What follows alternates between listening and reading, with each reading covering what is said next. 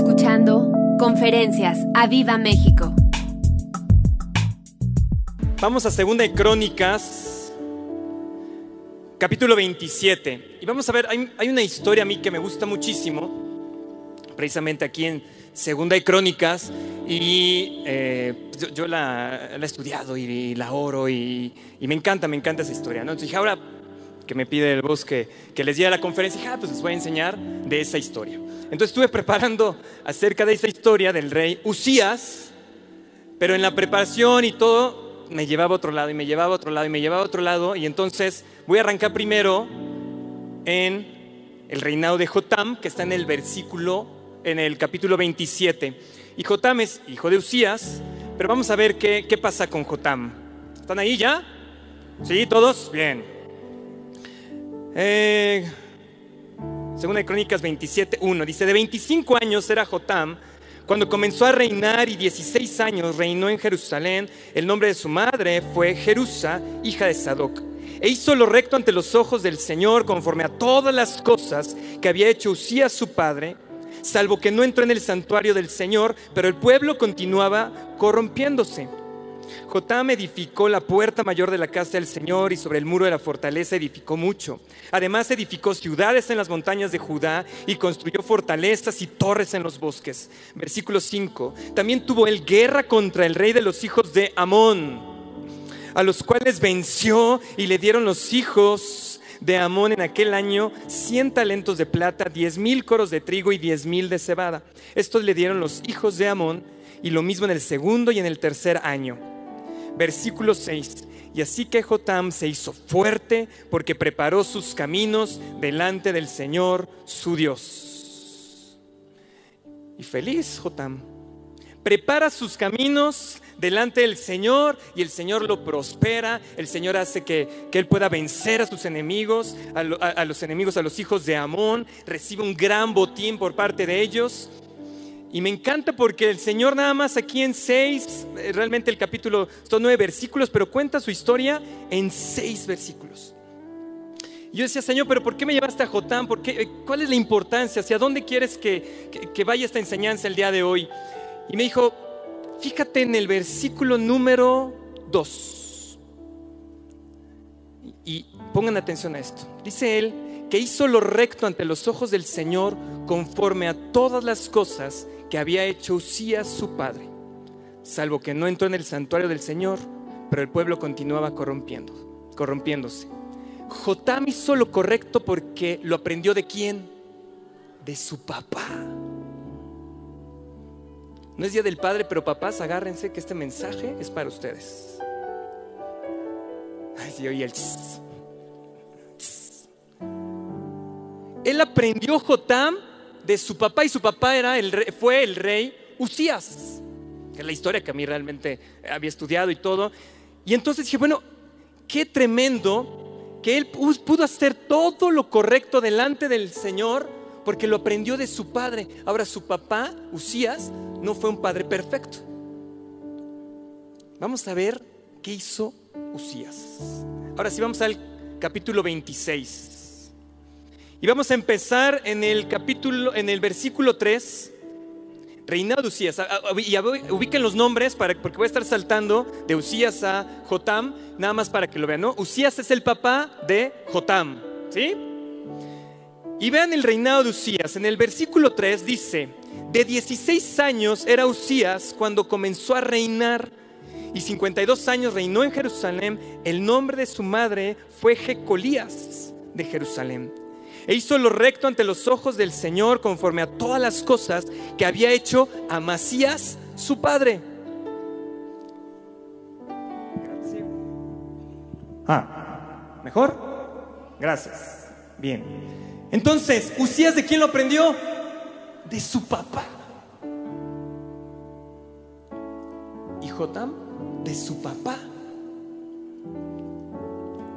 Versículo 5, y persistió en buscar al Señor en los días de Zacarías, entendido en visiones del Señor, y en estos días en que buscó al Señor, Él le prosperó.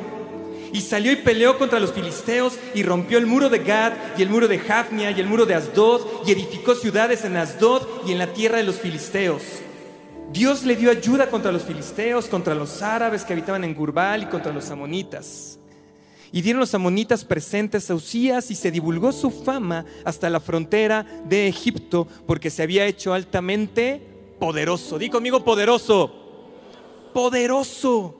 Recibió la ayuda del Señor, su fama se divulga hasta la frontera del mundo que se conocía y él es altamente poderoso.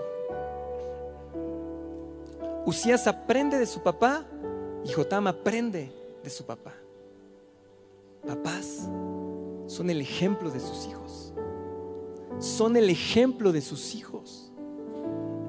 Sus hijos están viendo, están constantemente viéndolos a ustedes. Y ellos van a hacer lo que van a ver de ustedes. Qué responsabilidad. Todavía no soy papá, ya me dio así como cosa. Porque ve la responsabilidad. Todo lo que hizo Usías lo volvió a hacer Jotam. Y por eso es que la historia de Jotam es tan breve, porque finalmente es nada más repetición de lo que hizo Usías. Y si bien en el capítulo 27, él dice en el versículo 2, dice, hizo, hizo, lo correcto delante del Señor conforme a lo que había hecho Usías, salvo que no entró en el santuario del Señor. El pecado de Usías, el pecado de su papá, fue haber entrado al templo, haberse enojado ahí, dice, dice la Biblia que se llenó su corazón de orgullo eh, y entonces el Señor le da lepra, le pone lepra ahí y Usías tiene que morir apartado de la casa real, apartado del templo. Pero Jotam, fíjate que dice ahí que él no hizo lo mismo. Aprendió qué había que hacer de bueno y qué no había que hacer de malo. Está padre, ¿no? Papá, no te preocupes ellos van a cometer los mismos errores que tú. Tus hijos son lo suficientemente inteligentes para aprender qué no hacer de lo que tú estás haciendo mal. Pero sí preocúpate por hacer lo que tienes que hacer correctamente, porque tus hijos van a imitar. Y Jotam lo vio de Usías, pero ¿saben de quién también lo vio? De su abuelo. En el capítulo 25 nos cuenta de Amasías. Y dice, la Biblia que también él hizo lo correcto delante del Señor. Entonces Jotam aprende de su papá, pero también aprende de su abuelo. Está padre, ¿no? Así que abuelos, ustedes piensan que no, pues ya, estoy jubilado, ya, lo único que tengo que hacer es ir atrás de mi nietecito, comprarle sus huevitos kinder, jugar con ellos. Te tengo una noticia, ellos también están aprendiendo de ti. Y también van a aprender a hacer lo correcto, lo recto delante del Señor si lo ven de ti. Así que no estás jubilado, si estás aquí todavía, aprovecha.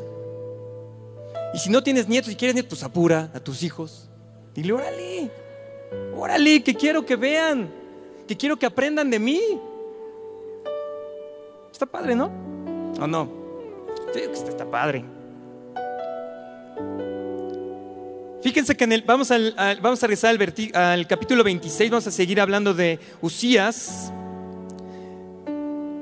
En el versículo 9 dice, edificó también Usías torres en Jerusalén junto a la puerta del ángulo y junto a la puerta del valle y junto a las esquinas y las fortificó. Edifica torres en el desierto, abrió muchas cisternas, porque tuvo muchos ganados así en la céfela como en las vegas, en las viñas, en las labranzas, y así en los montes, en los llanos fértiles, porque era amigo de la agricultura. Hay una prédica ahí de nuestro pastor que habló precisamente de esta amistad de la agricultura de Usías. Dice, también tuvo también Usías un ejército de guerreros. Versículo 12. Todo el número de los jefes de familia, valientes y esforzados, eran 2600 Versículo 3, y bajo la mano de estos estaba el ejército de guerra de 307.500 guerreros poderosos, fuertes, para ayudar al rey contra los enemigos. Versículo 14, y Usías preparó para todo el ejército escudos, lanzas, yelmos, coseletes, arcos y ondas para tirar piedras. E hizo en Jerusalén máquinas inventadas por ingenieros para que estuviesen en las, torres y en los baluartes para arrojar saetas y grandes piedras. Y su fama se extendió lejos porque fue ayudado maravillosamente hasta hacerse poderoso. ¿Qué reinado el de Usías? El problema es que todos los versículos restantes habla de cómo pecó Usías y cómo le cayó la lepra, como les decía, y tuvo que morir apartado, apartado del templo, apartado de su casa. Incluso lo tienen que enterrar en, otro lado. Pero eso no quita lo que los primeros versículos podamos aprender de Usías. Y fíjense lo primero que hizo en el versículo 3. Te tenía 16 años cuando comenzó a reinar. 16 años. Yo tengo mis alumnos de este, en este semestre, andan en esta edad 15, 16, 17 años. Y digo, en la torre si los pueden a reinar una nación. O sea, dije, tenía que ser ungido del Señor para que empezara a reinar. Y aparte todo el pueblo que lo respaldara. O sea, digo, yo veo a mis alumnos, digo, no, pues no, no, no puede reinar ni su dedito así en el celular. O sea, ¿cómo? Dice de 16 años, para en ese entonces el papá de Usías, Amasías, ya había muerto. El papá de Amasías también peca de idolatría e incluso su gente cercana es quienes lo asesinan a Amasías. Y entonces entra un niño, un adolescente, un pequeño joven de 16 años a reinar y no tiene papá. Sin embargo, él sabía, él escuchó lo que pasó con su padre Amasías Seguramente su mamá se lo contaba porque ella habla de su mamá, entonces debe estar ahí la influencia de su mamá. Y dice en el versículo 5, persistió en buscar al Señor su Dios en los días de Zacarías, entendido en visiones de Dios y en estos días en que buscó al Señor, Él le prosperó. En otra versión, en la NTV, dice que Él buscó a un hombre de Dios que le enseñara a temer a Dios. Zacarías era un profeta. Entonces él se le ocurre, o alguien se le debe haber ocurrido para que llevarlo, hizo que no tienes papá, no te preocupes, pero alguien te tiene que enseñar a que tú temas de Dios. Y entonces encuentra a Zacarías y ahí es cuando él empieza, Usías, a aprender cómo temer del Señor. Entonces, joven, 16, 17, 18, jovenzuelo de 45 años. Si no tienes papá de quien aprender, no te preocupes. Aquí tenemos pastores que te pueden enseñar. ¿Y qué pastores, eh? De lujo, dice Roberto. Sí, amén. Así que no hay pretexto. Si no tengo papá, está ausente, se divorció, nunca lo vi, ya murió, no pasa nada tienes pastores que aquí están para enseñarte. Y mientras tú persistas buscándole, Él te va a dar éxito, dice la versión NTV. Y entonces ahí es cuando Usías empieza a aprender a temer al Señor, empieza a obedecerle. Obviamente tenía la influencia de su papá, y fíjense qué pasó. Sale a pelear en el versículo 6 contra los filisteos, rompe los muros de Gad, de Javne, del mundo de Azor, es decir, las fortalezas de los filisteos, él las derrumba. Edifica ciudades, incluso en la tierra de los filisteos. O sea, este Usías no solamente protege sus ciudades, porque inicia así el capítulo que él conquista la ciudad más importante comercialmente hablando en ese momento, la vuelve a conquistar. La había perdido su papá, él va y la toma, y así empieza realmente el capítulo. Y después dice que él se adentra, él va a la tierra de los filisteos y conquista. Ya tenía la unción del Señor, ya tenía, ya, ya estaba aprendiendo. Y como él persistía en buscar al Señor, como él persistía en buscarle, el Señor le daba éxito, lo prosperaba. Edifica también Usías torres en Jerusalén, en la puerta del ángulo y junto a la puerta del valle, junto a las esquinas, y él las fortifica. Ojalá tuviéramos gobernantes así que ayudaran a construir templos para el Señor y aparte las fortificara y que fortificara nuestras ciudades. Esto es lo que hizo Usías y por eso dice que se divulgó su fama hasta la frontera de Egipto porque se había hecho altamente poderoso. Digan conmigo, poderoso. Y también edifica Usías torres en Jerusalén, junto a la puerta del ángulo, junto a la puerta del valle, junto a las esquinas, las fortifica, edifica torres. Bueno, este Usías estaba tremendo. O sea, en, los tiempos que él estaba reinando, él hizo todo, hizo, levantó la ciudad, la vuelve a conquistar, derrota a los filisteos, derrita, derrota también, ahí dice que derrota a los hijos de Amón. Ya ahí va la clave, fíjense esto. Versículo 12, versículo 11, para entrar en contexto. Dice, tuvo también Usías un ejército de guerreros, los cuales salían a la guerra en divisiones. versículo 12. Todo el número de los jefes de familia, valientes y esforzados, eran 2600. Todo el número de los jefes de familia, valientes y esforzados, eran 2600. Y bajo la mano de estos, ¿quiénes son estos? Los jefes de familia, estaba el ejército de guerra. 307.500 guerreros poderosos y fuertes para ayudar al rey contra los enemigos. ¿Quiénes eran los jefes del ejército? ¿Capitanes? ¿El SWAT team? ¿La marina de los gringos? No, son los jefes de familia. ¿Qué sabiduría de Usías? Son los jefes de familia, los jefes del ejército. Padres de familia, ¿cuántos hay aquí? Ustedes son los jefes del ejército. Del ejército que sale a ayudar al rey. Ustedes son.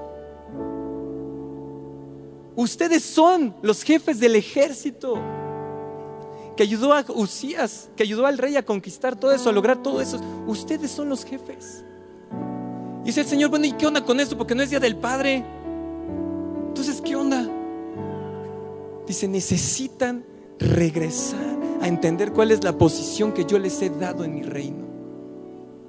Necesitan entender dónde tienen que estar parados. Necesitan entender cuál es su responsabilidad. Liderar a su familia espiritualmente. Tenemos nosotros pastores, ¿no? De lujo, como dice Robert. Tenemos pastores, pero es tu responsabilidad, tu familia. No porque los traigas aquí a la escuela dominical y los maestros tengan ahí, no es la responsabilidad de los maestros. Es tu responsabilidad, papá. Es tu responsabilidad.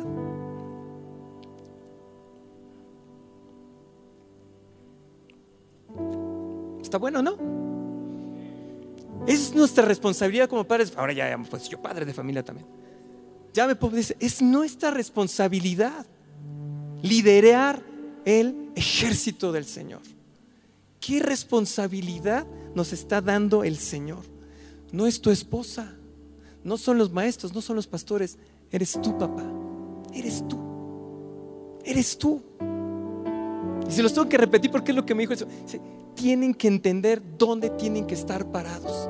Porque hoy, hoy se soltó una palabra impresionante de parte de nuestro pastor. ¿no? Y cómo y la tomas, hoy les enseñamos en las doctrinas fundamentales que cuando se suelta una palabra hay que tomarla y hay que bajarle a nuestro corazón, precisamente, no emocionarse por la palabra. Pero esa palabra de bonanza tiene que caer también en tu responsabilidad. No es de tu esposa, es tuya. No puedes huir esa responsabilidad. Usías, versículo 14, preparó para todo el ejército escudos, lanzas, yelmos, coseletes, arcos y ondas para tirar piedras. Usías, el rey. ¿Qué preparó? Escudos, lanzas, yelmos, coseletes, arcos y ondas. ¿A qué se parece eso? a una armadura de... A la armadura de Cristo, a la armadura del Señor. Efesios 6:13. La armadura del Señor, versículo 14, la coraza de justicia, versículo 15, el calzado del Evangelio. Usías no tenía, eh, no todavía, todavía Evangelio, entonces no le podía poner calzado. Versículo 16, el escudo de la fe. Versículo 17, el yelmo de la salvación, la espada del Espíritu Santo, que es la palabra del Señor. Nuestros pastores nos equipan con eso, con ese conocimiento. Constantemente nos están dando ese conocimiento, nos están dando ese aprendizaje, nos están dando, nos están armando con esas armas espirituales. Pero padre de familia, es tu responsabilidad que tus hijos las utilicen. Y es tu responsabilidad que tú empieces a utilizarlas porque tus hijos están aprendiendo de ti. Tus hijos están aprendiendo de ti. ¿Cómo usas la fe? ¿Cómo usas la armadura? ¿Cómo usas el yelmo? ¿Cómo te pones el calzado del Evangelio? Ellos lo están viendo. Nuestros pastores nos equipan, nos imponen manos, viene el Espíritu Santo, nos toma, nos da esas armas. Pero ¿de quién están aprendiendo los hijos? De los papás. de los abuelos. Hay una versión que me encantó que dice los jefes de familia, y en esa versión, en la NTV creo que es, dice los jefes de clanes. Los clanes. Es decir, estamos vistos ahora que las familias, pues ya como que se acaban, ¿no? Dice, bueno, ya mi familia es de aquí para acá, ya los abuelos de aquel lado y los que siguen ya de aquel lado, ¿no? Pero el Señor, el diseño no es así, lo que Él dice son clanes. Así que si tú, abuelito, abuelo, abuela, tú estás aquí, tú todavía eres líder de ese clan. Ese rollo que luego escucho de parte de los abuelos de, no, yo no les digo nada, ya están grandes. Tienen ya sus hijitos. Yo ya no les puedo decir nada, es su familia aparte. Pues a lo mejor no les dirás nada, pero todos están viendo el ejemplo que tú estás poniendo. Que está más tremendo que andar diciendo, porque luego dices cada cosa que por eso no te pelan. Pero el problema es, ¿qué están viendo tus hijos? ¿Qué están viendo tus nietos? Porque tú eres jefe de ese clan. Del clan Tobías, que lo estoy viendo acá. Del clan Foseca, que por acá estaba viendo. Del clan Olivares, ajá, está padre. Del clan Sosa, ¿no? Del clan García, del clan, del clan, del clan. Es tu responsabilidad. Nos están equipando para la batalla, pero es nuestra responsabilidad. Y fíjense que Jotam dice en el versículo, eh, capítulo 27, versículo 5. Dice, también tuvo el guerra con el rey de los hijos de Amón. También tuvo el guerra. ¿Quién tuvo guerra antes? Usías, el papá. Ajá. Y si no saben quiénes son los amonitas, ahí les va quiénes son estos malvados amonitas. Son los descendientes del incesto de Lot. Las hijas de Lot son nacidas en Sodoma y en Gomorra. Los amonitas, los descendientes de Lot con las hijas después de este incesto, se hacen paganos, idólatras. Tienen un dios que se llama Moloch. Es el dios del fuego con cara de ternero, o sea, con cara así de yo no hago nada, pero con los brazos extendidos para recibir a los bebés sacrificados a él. En Amós menciona que los amonitas llegaban, cada vez que atacaban a sus enemigos, buscaban a las mujeres embarazadas para abrirles el vientre y poder sacrificar a los bebés. Así eran de malvados los amonitas. Pero Usías se enfrenta y los vence. Y como Jotam había visto eso, ¿qué creen? También él los enfrenta y también él los vence. Y dice que Usías recibió unos regalitos. Jotam recibió un botín por tres años. 100 talentos de plata, 10 mil coros de trigo y 10 mil de cebada. Ayer hice el cálculo y eran como 100 millones de pesos actuales al año que les puso de tributo Jotam, nomás para que no se metieran con él. Papá, tú te estás preocupando. ¿Por qué va a pasar con tus hijos? Preocupémonos porque ellos estén equipados con la armadura del Señor y que ejerzan su fuerza espiritual, que aprendan cómo tienen que enfrentar a los amonitas, porque la noticia es esta, los amonitas están haciendo guerra contra nosotros. Sodoma y Gomorra. Los amonitas están haciendo guerra contra nosotros y están yendo contra tus hijos. Yo doy clases a adolescentes. Te apuesto que ustedes no saben todo lo que hacen sus hijos. Y nos aterra a mi esposa y a mí ver así y, y sale, ¿no? Ya como uno ya está más ancianito. Es que mis tiempos no era así. Y si es cierto, dices, es que en mis tiempos no era así, pero ahora ya avanzaron y, van haciendo cada, cada abominación que ustedes no ven. Y ahora entendí cuando estaba estudiando esta palabra, los amonitas están en guerra contra tus hijos. Están ahí. Velo. Bueno, hasta sacrificios, escuchamos esta semana, ¿no? Hubo sacrificios de bebés, estamos comentando con el tomato, eso es diabólico, ¿no? Eso es ahí. Y no es para meterles miedo, sino al contrario, para que veamos que la victoria es nuestra, que estamos del otro lado. Si damos buen ejemplo y nuestros hijos están equipados con la armadura del Señor. ¿Les sigo? Ya no, a ver, tiempo. 12.55. A ver, a ver si logramos terminar rápido. ¿Qué le estaba diciendo? Ah, Los amonitas. Entonces, Usías se enfrenta a los amonitas y los vence. Jotam se enfrenta a los amonitas y los vence. Versículo 12 del capítulo 26. Les dije que los iba a traer para, para, que chequemos el caso de estudio, el paralelismo que hay en estos dos reyes. Dice, todo el número de los jefes de, familia, valientes y esforzados. Papá, tienes que ser valiente y esforzado. Jefe de familia, jefe del clan. Espínola se me olvidaba. Jefe, tienen que ser valientes y esforzados.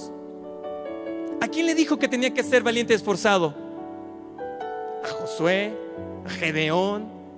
Y nos lo está diciendo otra vez acá. Tienes que ser valiente y esforzado. Y dice que ellos eran valientes y esforzados porque salían a la guerra. Fíjense, estaba viendo, buscando para, esta plática. ¿cuáles, eh, busqué así, ¿cuáles son los mayores temores que tienen los papás? Y me sorprendió la respuesta. Dice, el mayor temor que tiene un papá es qué va a estudiar su hijo, qué carrera va a estudiar. Dije, ay, qué raro. Y después dije, sí es cierto. Yo veo papás que están súper endeudados con tal de que su hijo vaya a la mejor universidad. Veo papás así preocupadísimos. Es que mi hijo Está entre psicología, biología, robótica y dibujo no sé qué. Y dice, ah, todo se parece, Señor. No, no, todo se parece.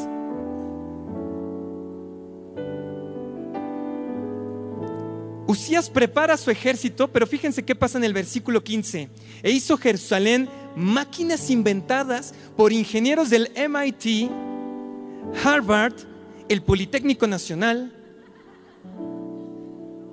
el TEC de Monterrey. La UNAM, para, porque también hay ingenieros. Para que estuviesen en las torres y en los baluartes para arrojar saetas y grandes piedras. ¿Así dice? No, no dice así. Es decir, lo único que dice es que tenían hasta ingenieros. Usías se hace famoso por estas máquinas de guerra. Es la primera vez en la historia que veían estas máquinas de guerra. Y no había universidades, no estaban, no eran ingenieros expertos en tecnología de la guerra. ¿Sabes qué les dio Dios? Creatividad, habilidad. Pero ¿sabes por qué, se las dio? No por la que estaban en la mejor escuela ingenieril de guerra en ese momento. Se las dio porque eran jóvenes que estaban dedicados al Señor que se estaban metiendo su armadura, que estaban poniéndose su armadura constantemente, que estaban en el camino del Señor, que estaban viendo a los padres que eran esforzados y valientes. Entonces el Señor que hizo derramó creatividad sobre ellos. Está padre, ¿no? La historia de Usías. ¿O no? ¿Sí? Los veo así como que, ah, chis, ah, chis, ah, chis. Y sé que te está haciendo así, te está haciendo así cortocircuito y es parte de lo que necesito que te haga cortocircuito en la cabeza porque estás preocupado. Imagínate, ver esta estadística, esa encuesta de que lo que más les preocupa a ustedes como papás es qué carrera van a estudiar. Obviamente eso es en el mundo, obviamente nosotros los cristianos, ¿qué estamos buscando? ¿Cuál es nuestra mayor preocupación? Que sepan ellos quién es su Señor que estén aquí bajo el abrigo del Altísimo, como orábamos hace rato con, con nuestros pastores. Que sepan ellos cuál es realmente el propósito de vida. Ayer nos lo predicó nuestro pastor Toño. Que sepan, que ellos sepan. Y fue en la madrugada le decía, sí, Señor, que mi hijo Samuel, Señor, eso sea, sea, sea la prioridad para él desde niño, Señor. Porque los amonitas van a estar peores en su época. Lo, vamos, lo estamos viendo cada vez más. Pero gracias a esta promesa que tú me das, gracias a esta revelación que nos estás dando, no me voy a preocupar de qué va a estudiar. Eso es, como él decía el coach, esas son herramientas para que tú estés en cierto lado. Lo importante es que sepas vencer a los amonitas cuando vengan contra ti. Lo importante es saber a quién, a cuál Señor sirves. Lo importante es que sepas qué va a pasar con tu vida después de esta vida. Eso es lo importante.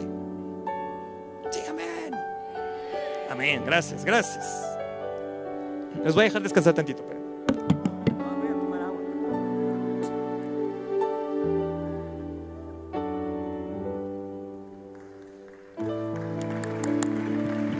Gracias. Aplauden al Señor. Qué tremenda revelación está dando, ¿no, papás?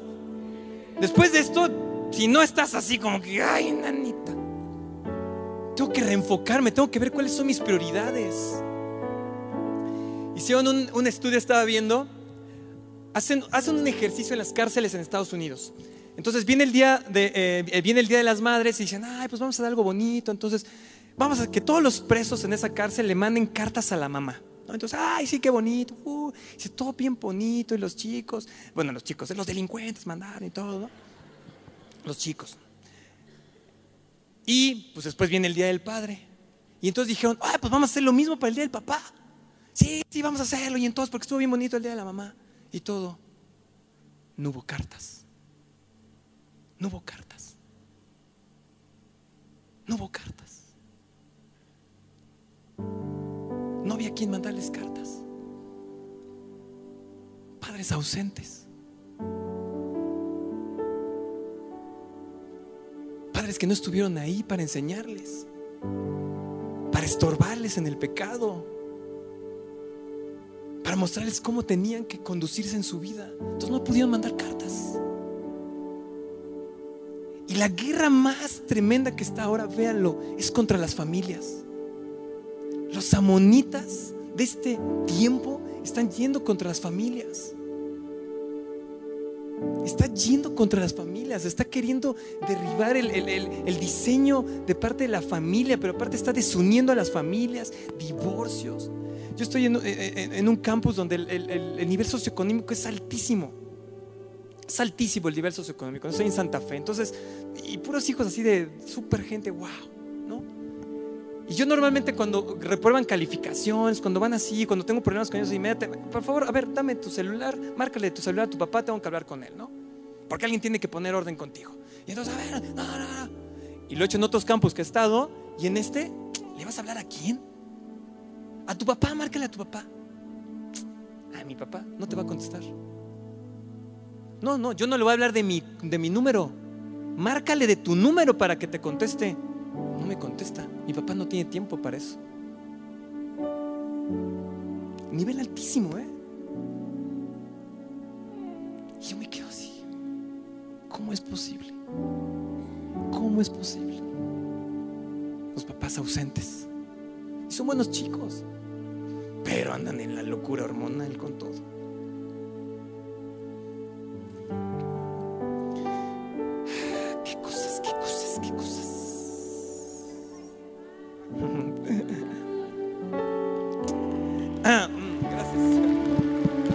Señor. Sí, sí, rompamos, rompamos un poco el ritmo, así porque lo siento así como que ¡ah! espantados.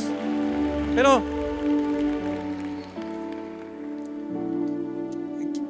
quiere el Señor que nos reubiquemos donde estamos. Quiere el Señor que los padres de familia tomen otra vez su responsabilidad. Leí un autor que dice esto. La urgente, la urgencia de nuestra nación es la gran necesidad de los padres y de los esposos de liderar a sus familias. No solo de gastar sus energías y recursos para obtener más dinero. La urgencia es que lideren espiritualmente a su familia. Esa es nuestra urgencia. Esa es nuestra urgencia. Esa es nuestra urgencia. Tenemos que correr para eso. Ayer me encantó que vienen los jóvenes y están varios papás allá atrás. Y reciben más los papás así, he tocado, sí, ¿no? Pero qué padre que los traigan acá para que sean equipados, porque les hablan ahí una, una palabra poderosísima para sus vidas, ¿no? Y qué padre que los papás, eso es parte de tu responsabilidad.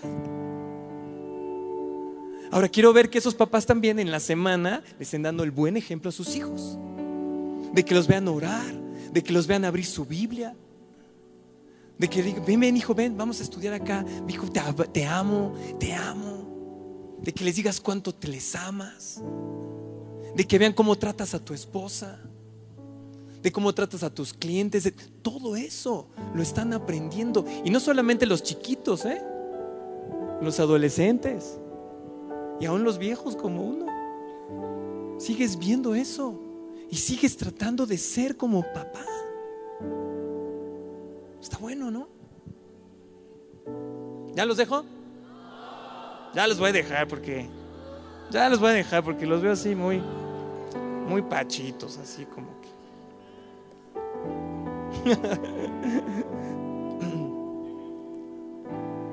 Wow.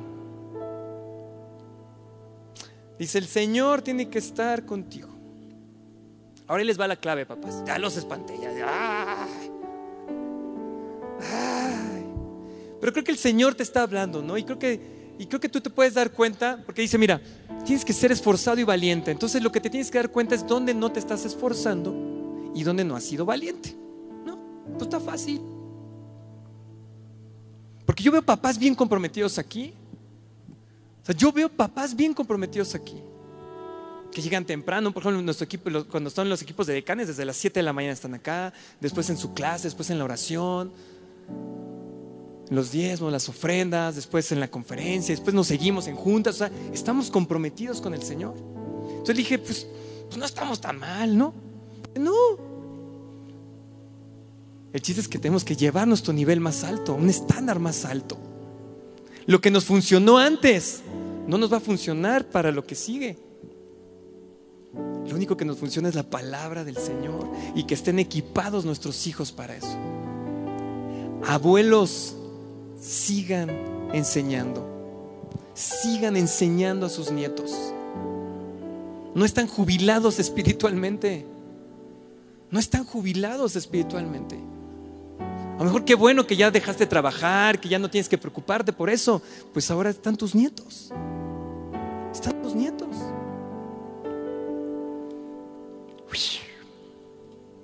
Y dice que Jotam se hizo fuerte, eh, capítulo 27, versículo 6, dice, Jotam se hace fuerte porque prepara sus caminos delante del Señor, su Dios.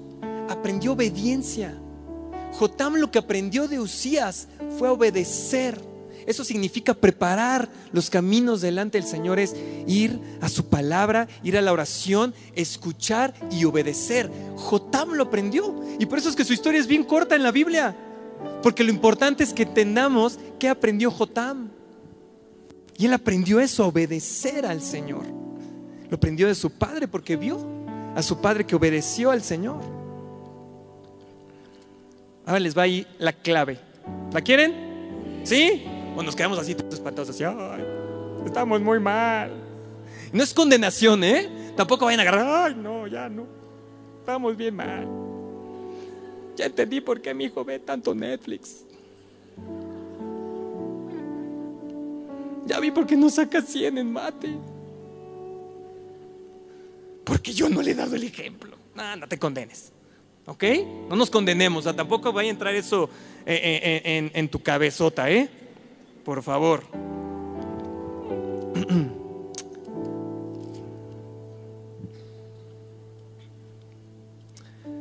Estaba acordando que eh, Nico, ustedes conocen a Nico, ¿no? Mi sobrino.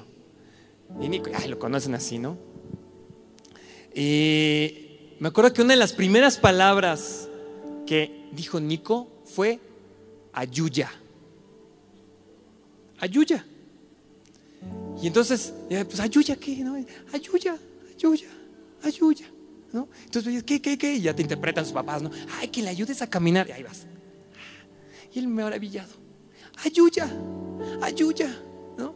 Y luego, ayuya. Y decía, ayuya. ¿Qué, qué? ¿Qué quiere comer? Ayuya, ayuya. ¿Qué es? La mamila. Ya saben, los papás siempre entienden todo. Entonces yo nada más entendía, ayuya. O sea, ayuda, ayuda. Y me acordé de esa historia porque fíjense lo que aprendieron estos hombres, tanto Usías como Jotam.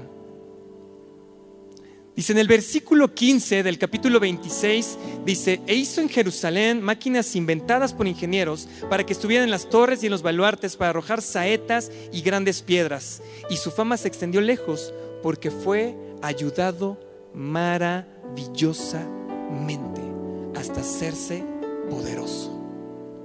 fue ayudado maravillosamente. Y aquí es donde entendí por dónde iba todo el mensaje. Padres de familia, hemos dejado de pedirle ayuda a quien nos puede dar ayuda maravillosa. Hemos dejado de pedirle ayuda. El pecado de Usías fue que le entró orgullo y por eso entró al templo y hizo ahí su relajo y le cayó lepra. No pedimos ayuda porque hay orgullo en nuestro corazón. Queremos hacernos los grandes fuertes. Queremos hacer así los sacale punta. Todo controlado. Cuando lo que tenemos que entender que estos hombres lo que aprendieron fue a depender completamente de Dios. Dios nos puso a liderar las familias, nos puso como líderes de nuestras familias, pero para que entendiéramos de quién teníamos que ser ayudados, del Señor. Y no es cualquier ayuda, ¿eh? No es cualquier ayuda la que Él nos ofrece, es la ayuda maravillosa. Es la ayuda maravillosa. Fíjense en Isaías 50. Ah.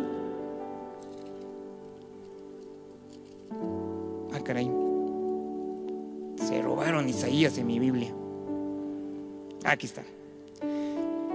Isaías 50, hay un, una especie de, reclamo de parte del Señor. El versículo 2 de Isaías 52 dice, porque cuando vine no hallé a nadie y cuando llamé nadie respondió. ¿Acaso se ha cortado mi mano para no redimir? ¿No hay en mí poder para librar? Y lo que está diciendo el Señor, pero ¿por qué te afanas si aquí estoy yo para ayudarte?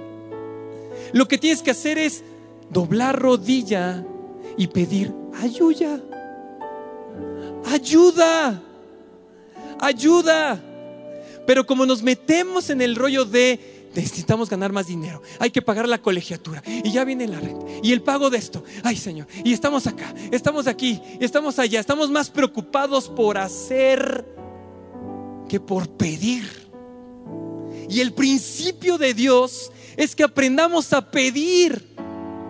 Porque yo lo veo con Nico, él lo primero que aprendió fue a pedir y él sabía que hacía sus gestos, su palabra y alguien venía en su ayuda, pero nosotros se nos ha olvidado que tenemos que ir a pedir esa ayuda.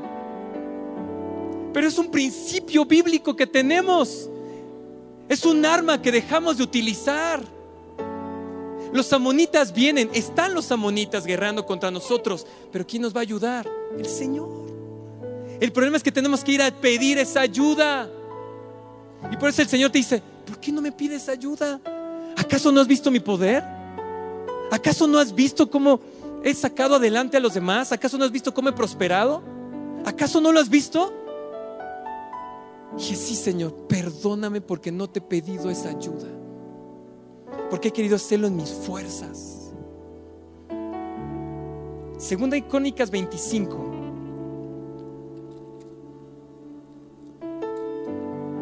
El abuelo Amasías. Y fíjense qué tremendo, porque también empieza el capítulo 25 diciendo que el versículo 2 del 25:2 hizo, hizo él lo recto ante los ojos del Señor aunque no de perfecto corazón. Hizo lo recto. Qué tremendo está esto, ¿eh? Porque podemos estar haciendo lo correcto, podemos estar viniendo a la iglesia, podemos estar sirviendo, podemos estar ofrendando, diezmando. Pero el problema de Amasías fue que su corazón no estaba perfecto delante del Señor. Lo hacía porque lo tenía que hacer, porque era una costumbre, porque a lo mejor lo vio, le empezó a dar resultado y dejó de ver al ayudador para seguir haciendo lo recto, pero su corazón no era correcto. ¿Cuántos de nosotros a lo mejor estamos haciendo lo recto delante del Señor, pero nuestro corazón no está correcto? Y en el versículo 8, fíjense lo que le dice el Señor a Masías. Pero si vas así, porque él ya andaba este, ahí de peleonero, entonces iba este, a pelear con otros. Y dice, versículo 8, pero si vas así, si lo haces y te esfuerzas en pelear, Dios te hará caer delante de los enemigos, porque en el Señor está el poder para ayudar o para derribar.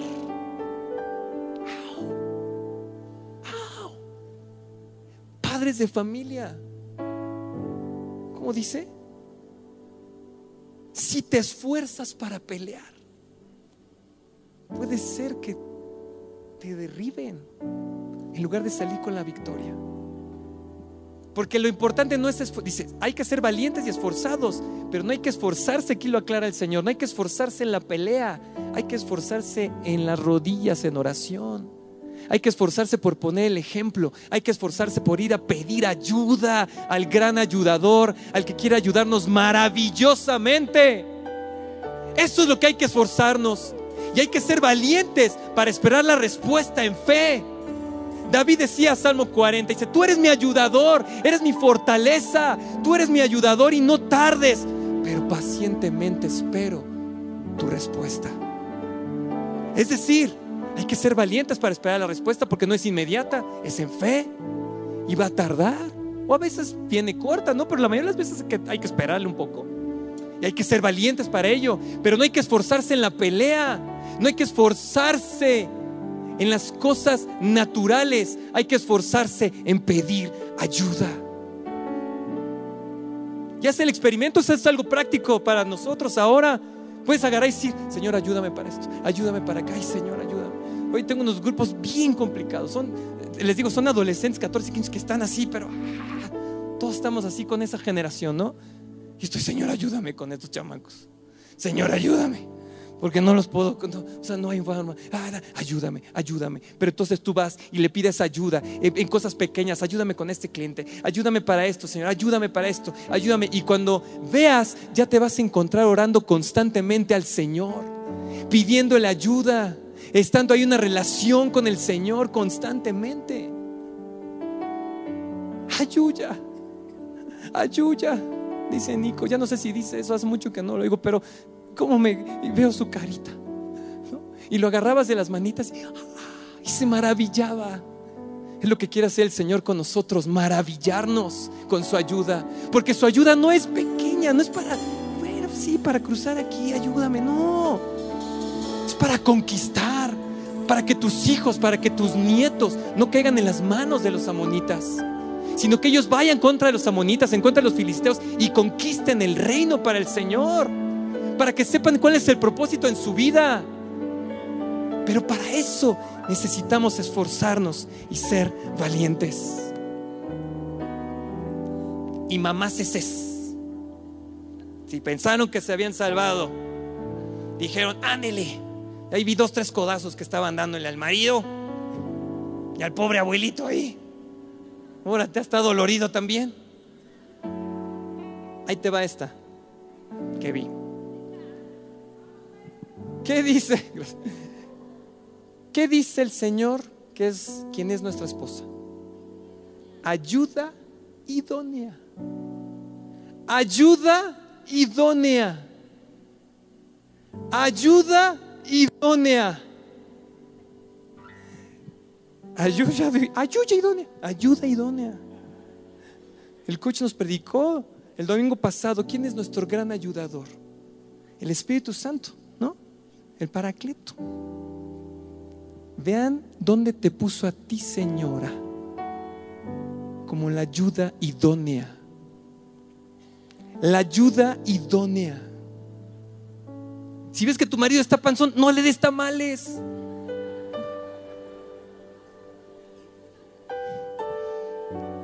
Si ves que tiene problemas de azúcar, no le pongas la Coca-Cola.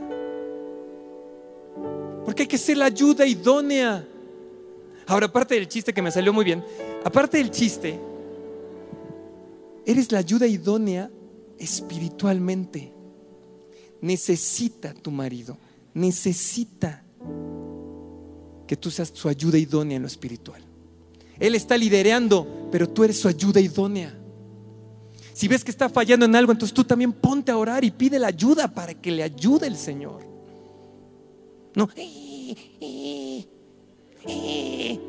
ya ves, por eso que no nos salen las cosas. Ya te lo digo ahí. Ya te lo dijeron en la iglesia, nunca aprendes. No, ayuda idónea. Ayuda idónea. Vean dónde te puso, señora. Jovencitas, vean. No es menor, no es una categoría. No, no te dijo, eres la ayuda idónea de la casa en el sentido de que, de que tú te tienes que hacer cargo de la limpieza. ¿Sí me entienden? No es que tú seas eh, la ayuda idónea de, a ver, ahora vete a la lavandería y vete a la tintorería y ahí va la señora. No, no, no, no. Eres la ayuda idónea espiritualmente. Necesitamos los esposos ese cobijo, esa oración. Necesitamos tu consejo. No que nos anden mandando ahí nomás. Tu consejo. Que nos preguntes. ¿Qué opinas? Aunque tú ya sabes qué quieres, pero ¿qué opinas tú? Pues es tu inteligencia que tienes. ¿Sí? Pero siendo la ayuda idónea. Allá le voy a parar. No se salvaron, señoras, no se salvaron. También es tu responsabilidad. También es tu responsabilidad. Pusieron a los hombres en la familia para liderar la parte espiritual, para, liderar la familia. Pero tú eres la ayuda idónea. Una sola carne. Entonces, bueno, pero yo soy hombre solo, soy mujer sola. Tienes al ayudador. Tienes al ayudador. Tienes a los pastores. No estás sola.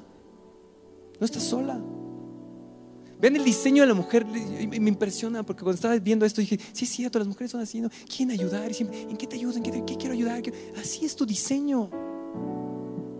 Hay que ubicarlo bien también. Como el del esposo es tomar otra vez el papel que tiene, liderando sus familias, y la mujer como ayuda idónea. Y vamos a poder salir en bonanza. El pastor dijo, van a salir en bonanza. A los amonitas, ¿cuántos millones les dije? Actuales. Qué botín, qué bonanza. La guerra está.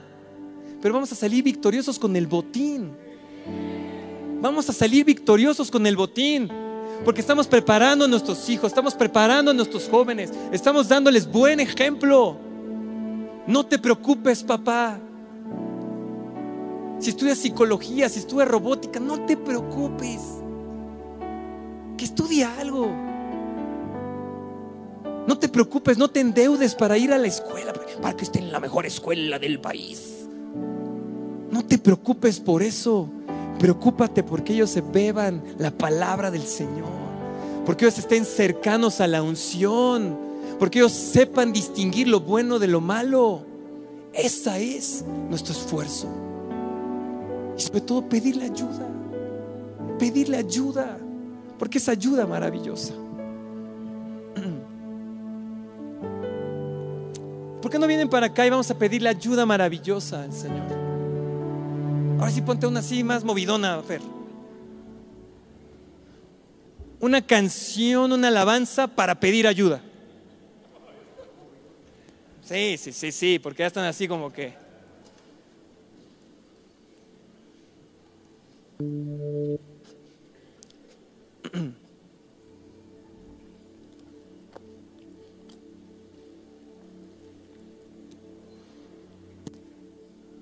les di como la mitad del mensaje, pero bueno, estuvo bien, ¿no? ¿Ya aprendimos algo o no? ¿Sí? Hay una revelación importante ahí. ¿sí?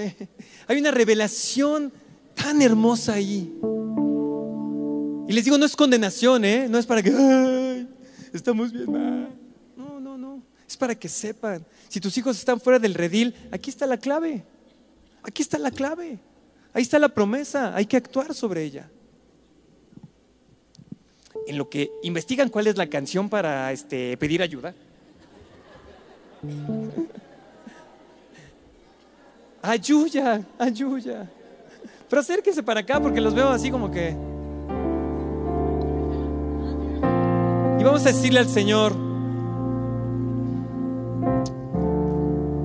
Señor, aquí está tu pueblo, Señor. Aquí estamos, Señor. Perdónanos, Señor, si, si hemos hecho las cosas correctas delante de ti, pero nuestro corazón está fallando, Señor, está titubeando en algo, Señor. Perdónanos, Señor, por ello. Perdóname, Señor, si yo como hombre no he tomado el liderazgo que me corresponde en mi familia y se lo he dejado a mi esposa, se lo he dejado a la escuela, se lo he dejado a, la iglesia, a los pastores. Señor, perdóname, Señor. Gracias, Señor, porque hoy me has recordado cuál es mi lugar en mi familia. De ser ese líder espiritual, de, conducir a mis hijos y a mi esposa al buen camino, al camino del Señor. Señor, aquí estamos y te pedimos ayuda, Señor. Señor, que podamos recordar, Señor, tú levantas circunstancias, levantas problemas, Señor, para hacernos doblar rodillas, para poder venir a pedirte ayuda, Señor. Pero sé que viene una ayuda maravillosa hacia nosotros. No cualquier tipo de ayuda, porque eso sería la fe natural. En la fe espiritual hay una ayuda maravillosa.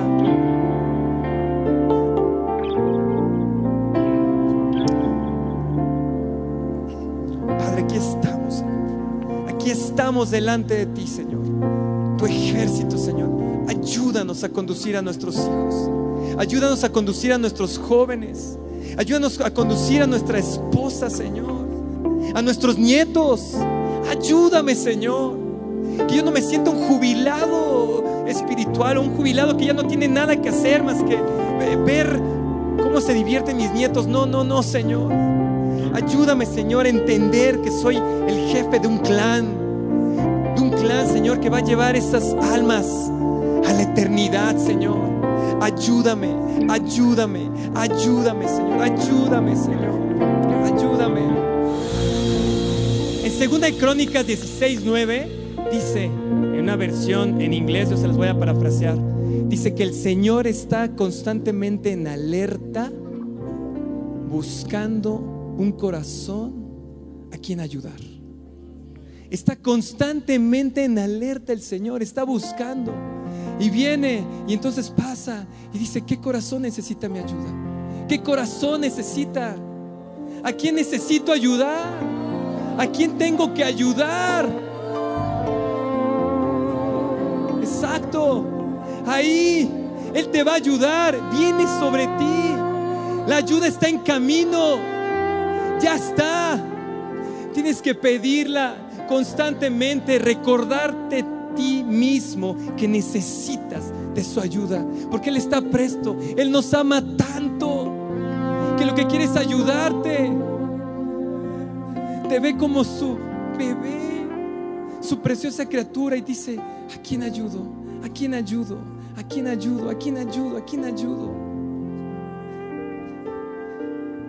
Les voy a pedir que nos unamos en una última oración. Porque necesitamos que el Señor nos ayude a llenar este lugar. No lo hemos sabido hacer. No hemos podido. A lo mejor nos estamos en la pelea, estamos poniéndole fuerzas en la pelea. No lo sé. Pero sí sé que el Señor nos quiere ayudar también para eso. Dejemos a un lado en este momento nuestra necesidad económica, de salud, y pidámosle al Señor, Señor, ayúdanos a llenar este lugar. Ayúdanos, Señor. Ayúdanos, Señor, a rescatar más jóvenes, más hombres de los amonitas. Ayúdanos, Señor. Ayúdanos, Señor, a llenar este lugar, a poder compartir tu palabra, Señor. Ayúdanos. Yo no lo he podido hacer, Señor. No, sé cómo, Señor. Pero tú sí puedes. Y tú también puedes ayudarnos maravillosamente de esa forma. Ayúdanos, Señor. Ayúdame, Señor. Ayúdanos, Señor. A lo mejor es mi ejemplo, a lo mejor es mi corazón, Señor. A lo mejor es porque estoy metido, no, no sé, Señor. Pero ayúdanos, Señor. Te lo pedimos, Señor. Te lo rogamos. Ayúdanos, Señor. Y no porque esté lleno, sino porque son almas, Señor. Que es lo que tú más amas, Señor. Ayúdanos, Padre. Te lo pido, Señor. Ayúdanos. Ayúdanos de forma maravillosa. Ayúdanos, Señor. Te prometemos que vamos a ser ejemplos, Señor, para la gente que llegue. Te prometemos que vamos a equiparlos con las armas espirituales, Señor. Te prometemos que les vamos a enseñar quién es el ayudador. Te prometemos, Señor, pero ayúdanos. Ayúdanos, Señor, por amor a tu nombre, por amor a Jesús. Ayúdanos también en eso, Señor. Ayúdanos, ayúdanos, Señor. Ayúdanos, Padre. Ayúdanos, Señor. Te lo rogamos, te lo rogamos, Señor. Ayúdanos, Señor. Queremos que, que tú nos recuerdes como esos líderes de clanes, como ayudas idóneas para nuestros esposos, Señor. Ayúdanos, ayúdanos, Señor. Ayúdanos, Señor. Ayúdanos. Espera nuestra próxima emisión de Conferencias. ¡A Viva México!